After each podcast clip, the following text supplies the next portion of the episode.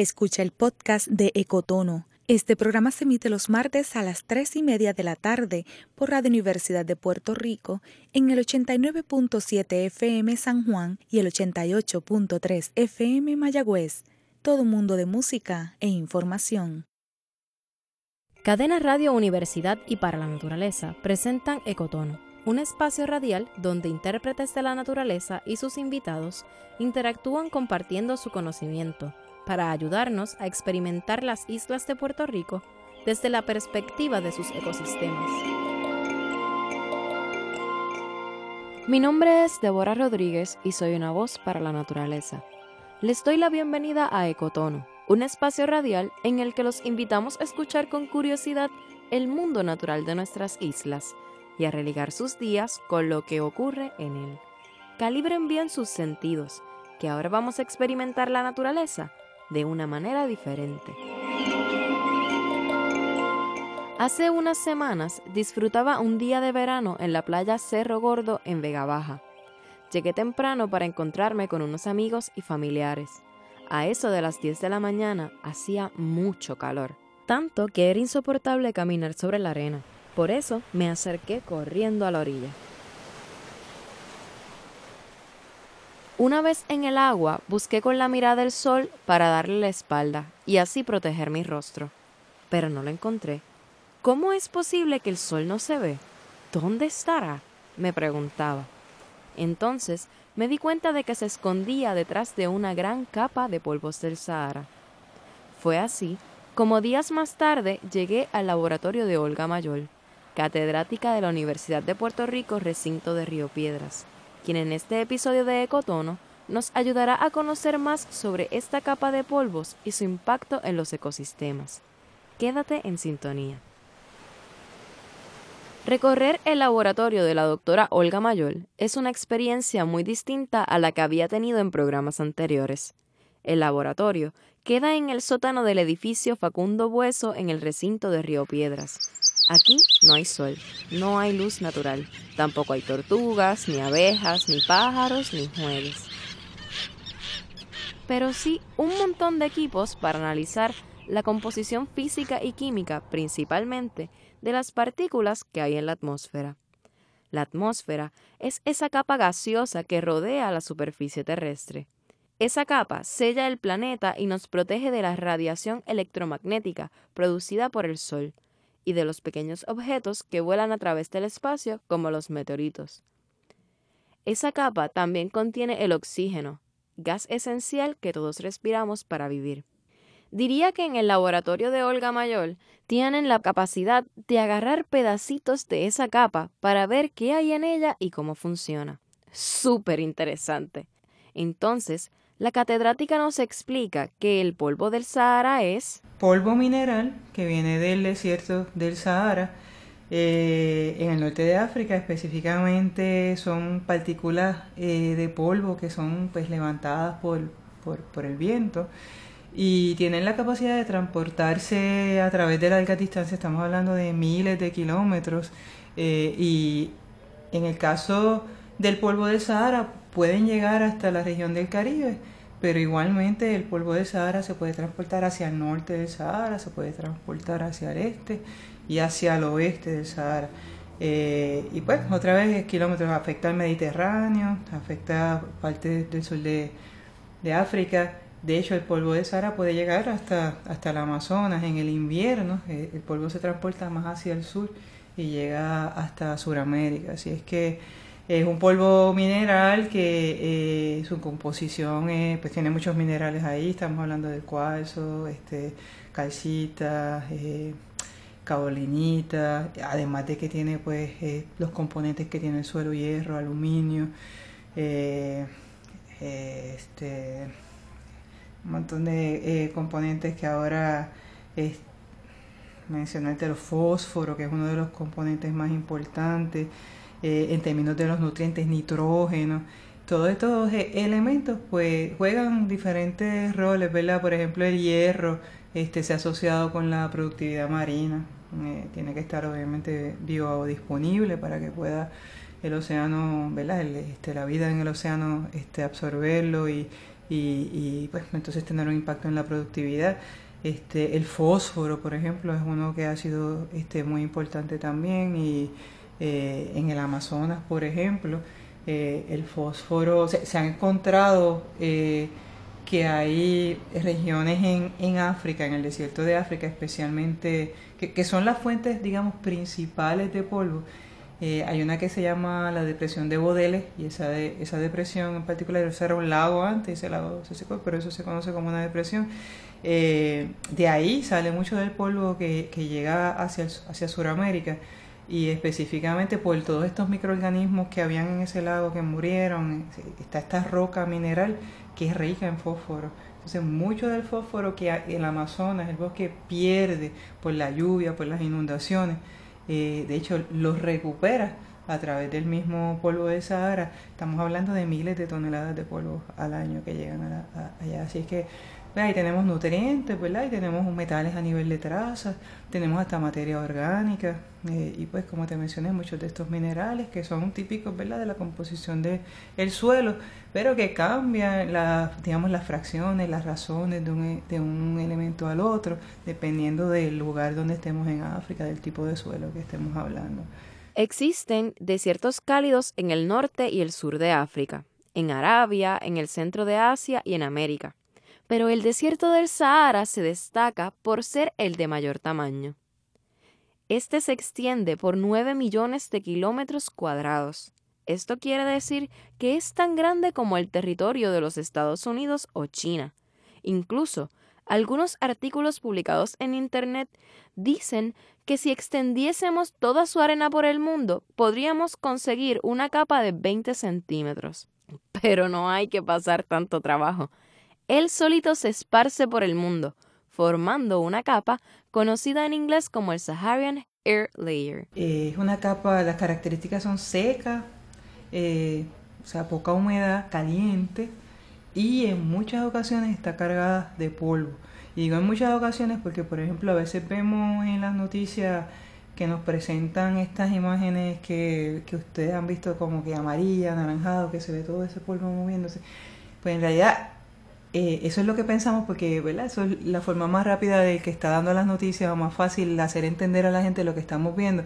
Pero en realidad eso no es una capa de polvo, eso no es una imagen de polvo, eso es una imagen de una masa de aire seca. Eso es todo. Puede tener o no tener polvo. Okay.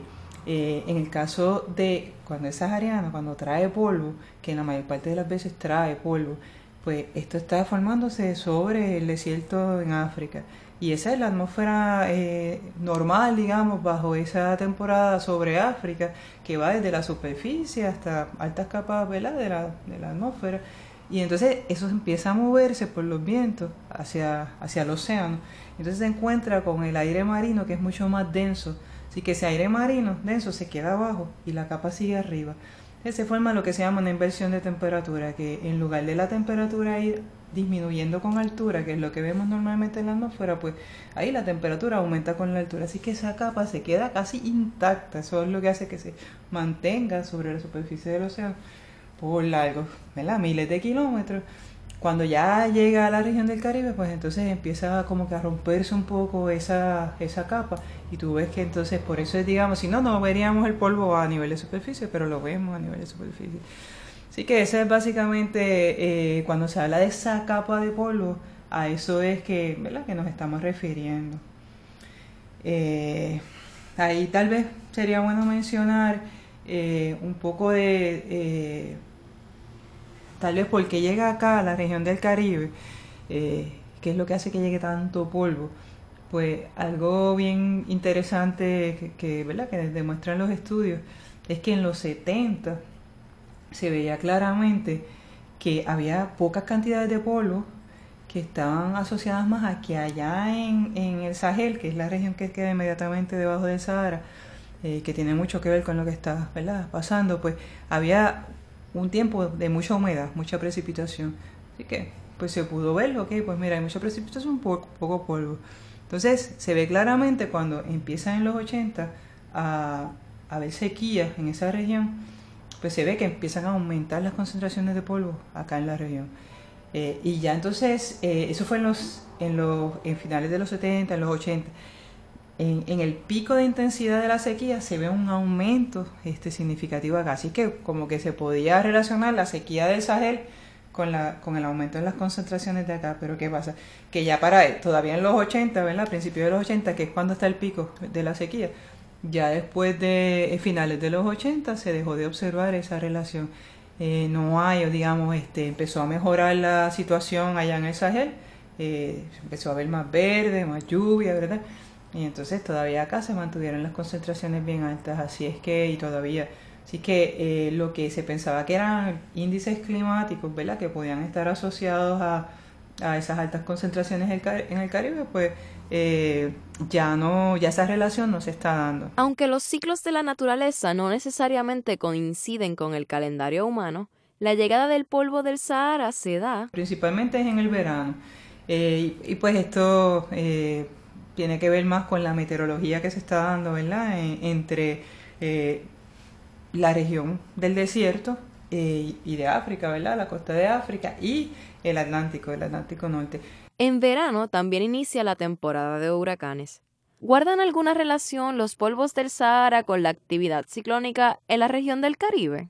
Yo te estaba explicando ahorita que es una masa de aire seca pues esa masa de aire seco, una de las cosas que hace es que como está ahí entre el sol y la superficie, pues evita que, que, radiación solar llegue, llega menos radiación solar a la superficie del océano o de la Tierra. Así que en el caso del océano lo, lo tiende a enfriar, ¿verdad? Las temperaturas bajan y ya al bajar, esa es una de las razones por, las que se ha visto que hay una aparente disminución en la actividad ciclónica, ¿verdad? este, puede inhibirse o puede este, reducirse, ¿verdad?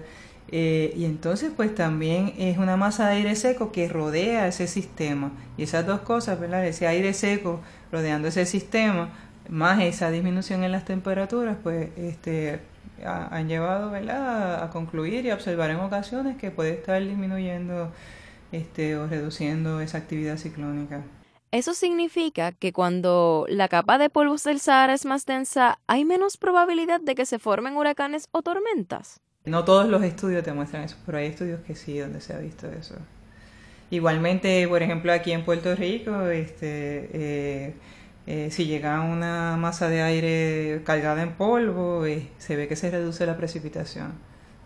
Que, el polvo tiene esa capacidad. De hecho, el polvo son partículas. Finas y de hecho las más grandes pues se van, van a sedimentar cerca de la fuente, o sea, cerca del África perdemos las más grandes. O sea, las más pequeñas, y, aunque todavía partículas bastante grandes, estamos hablando de micrómetros de, diámetro, llegan aquí. Ahora, esas partículas, cuando entran en la nube, que ese es lo que se conoce como el efecto indirecto de los aerosoles, en el balance energético radiativo, entran a una nube, por ejemplo, pues eh, las nubes son gotas de agua y esas gotas de agua que están en la nube eh, se pegan a, el polvo entra también y, y, agarra como quien dice agua de, de esas gotas de agua y le quita agua y así que las gotas se convierten en gotas más pequeñas y al convertirse en gotas más pequeñas se reduce la precipitación porque para que esas gotas de agua puedan precipitar necesitan un tamaño específico y un tamaño bastante grande. Así que cuando se empiezan a hacer más y más pequeñitas se reduce la precipitación.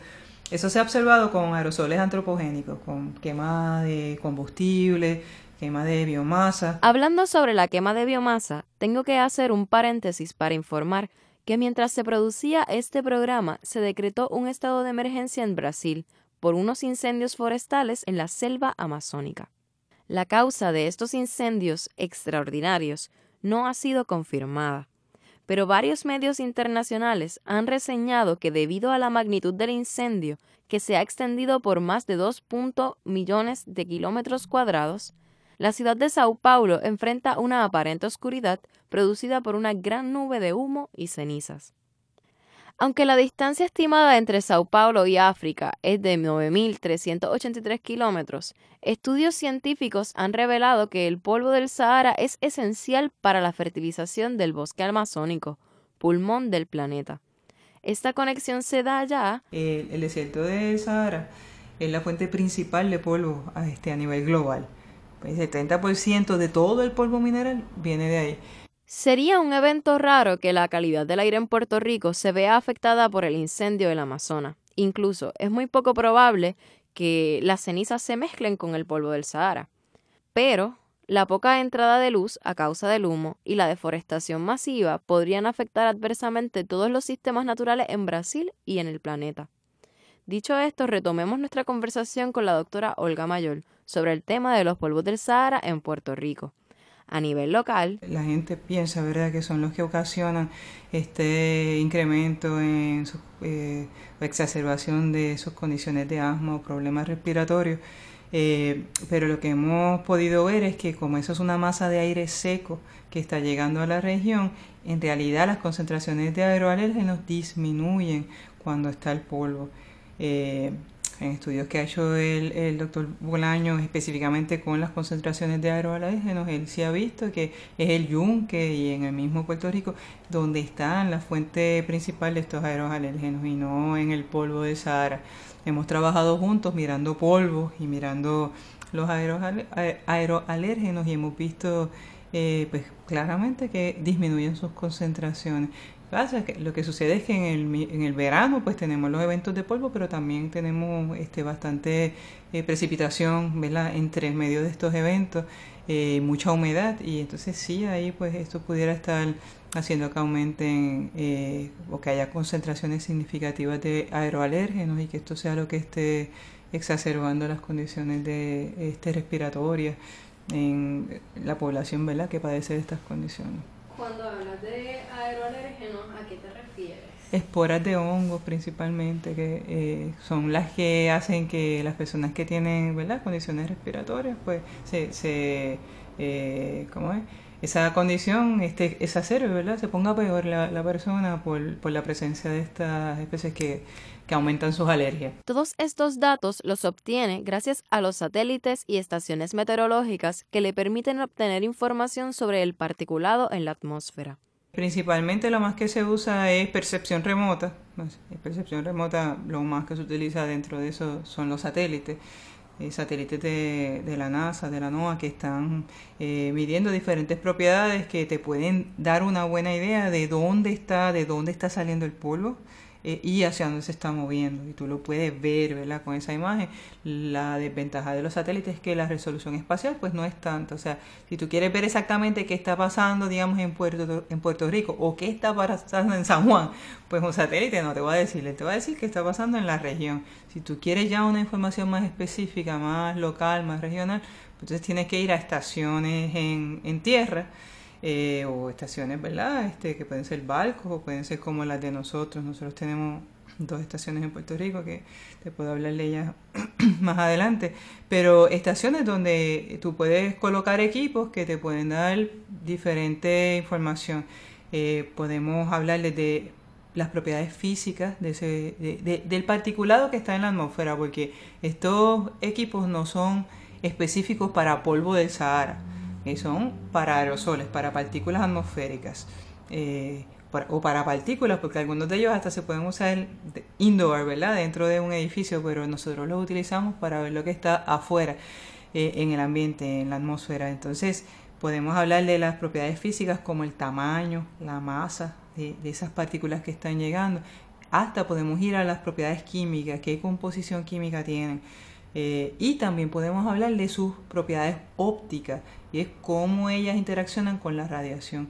Por ejemplo, en nuestro grupo de investigación, uno de los énfasis siempre ha sido esas propiedades del particulado que son más importantes para lo que es clima y condiciones del tiempo para clima, siempre que hablamos de clima, estamos, pensamos ¿verdad? en ese balance energético radiativo, en, cómo afectan esas partículas que están ahí la entrada de la radiación a la superficie de la Tierra, eh, y eso lo afectan eh, porque dispersan o absorben la radiación y también porque afectan la formación de las nubes. Eh, así es que esas son propiedades que nosotros también estudiamos. Eh, hay equipos que tiene la NASA, por ejemplo. Ahora mismo, de hecho, hoy teníamos aquí un colega de la NASA que estaba instalando un Micropulse Slider. Es un equipo que nos permite decir que no teníamos esa capacidad, estamos bien contentos con eso.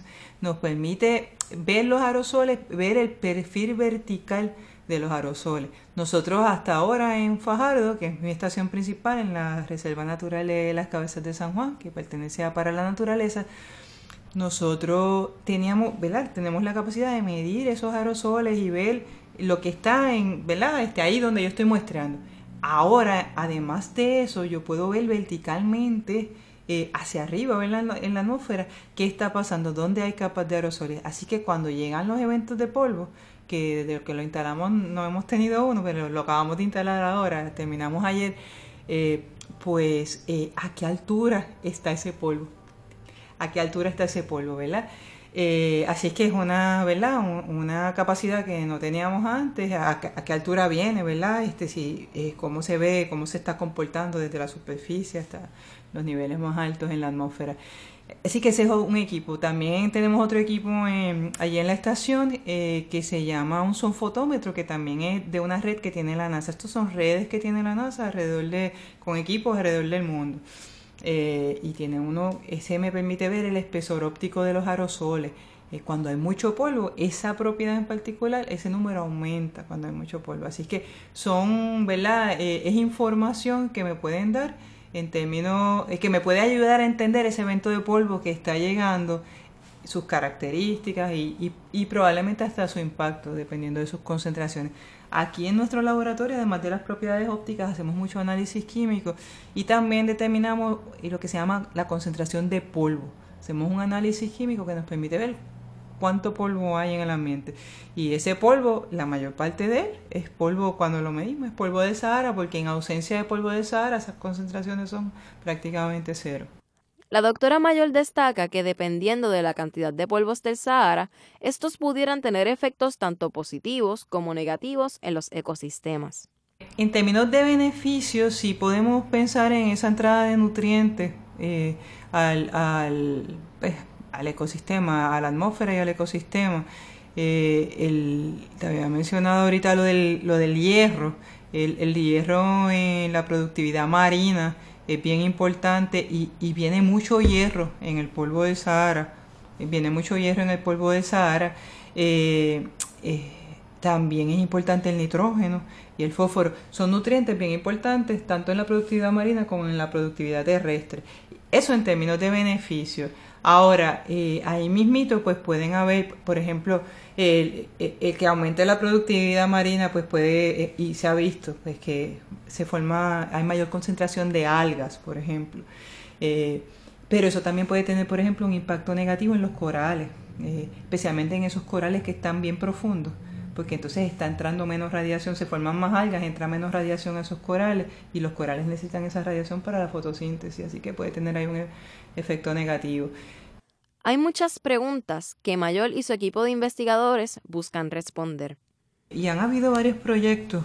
Eh, uno de los más viejos, más ¿verdad? de los proyectos este, más atrás que yo puedo pensar fue un proyecto que yo estaba fuera de Puerto Rico cuando se hizo, eh, que fue Pride, era el Puerto Rico Dust Experiment y fue un proyecto que lo desarrolló, eh, creo que uno de los investigadores principales era Joseph Prospero, que eh, que yo creo que es importante mencionarlo porque Joseph Prospero es un investigador de la Universidad de Miami que este, se ha retirado ahora mismo, eh, pero él es como quien dice el padre del polvo. Eh, él empezó sus investigaciones en polvo de Sahara desde los 60, desde los 60 y estuvo trabajando mucho tiempo en Barbados, corría en Barbados una, una estación. Y él hizo el Puerto Rico 2 Experiment en, en Ceiba, con gente de la NASA mirando el impacto del polvo en la visibilidad. Y eh, después de esto, nosotros hemos desarrollado varios proyectos. Tuvimos PRADAX, que era el Puerto Rico African Dust and Cloud Study, que era mirando el impacto del polvo de Sahara en, la precipitación, eh, bueno, en la formación de nubes y procesos de precipitación. Eh, tuvimos también el Dust Attack, que significa Dust Aging and Transport from Africa to the Caribbean, donde queríamos eh, mirar un poco ese polvo que eh, llega a Puerto Rico comparado con el que sale de África, porque en ese transporte el polvo puede eh, ser procesado químicamente y nosotros está recibiendo algo un poquito diferente a lo que sale en términos químicos. Y en ese proyecto estábamos colaborando con, con unas personas, unos investigadores de la Universidad de París. París Este, en Créteil, y entonces ellos tienen eh, estaciones en África. Y había un proyecto con avión en África en esa época haciendo medidas y nosotros estábamos haciendo medidas en Puerto Rico. Ahora mismo tenemos un proyecto eh, con NASA Roses que se llama Early Warning of Synoptic Air Quality Events to Improve Health and Well-being in the Greater Caribbean Basin. Y este proyecto eh, lo estamos haciendo eh, nosotros con la gente de salud pública y tiene un componente fuerte en salud pública y un componente atmosférico fuerte. Yo trabajo la, la parte atmosférica y, y Pablo Méndez de Ciencias Médicas trabaja la parte de salud y tenemos un, un, investigador que, que, es uno de los investigadores principales de la Universidad de South Florida que trabaja la parte de, remote sensing.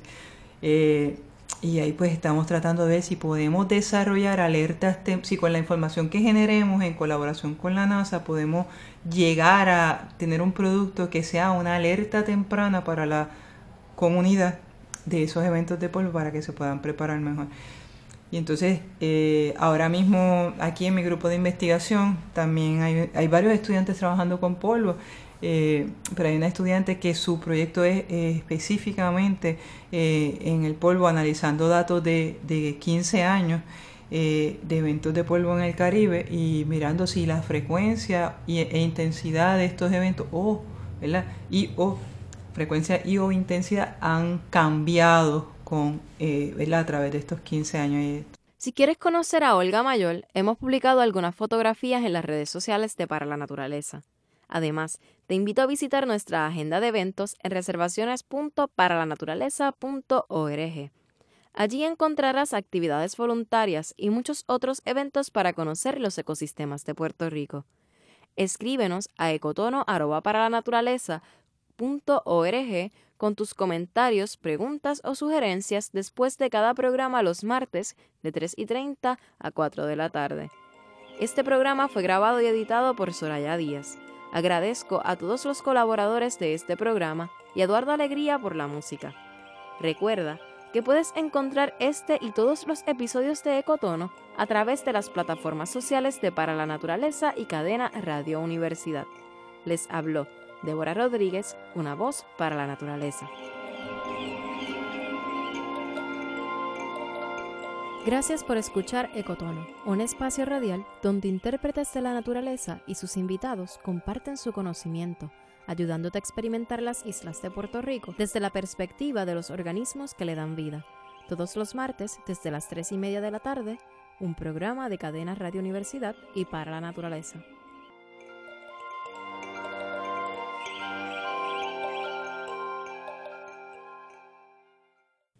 Acaba de escuchar el podcast de Ecotono.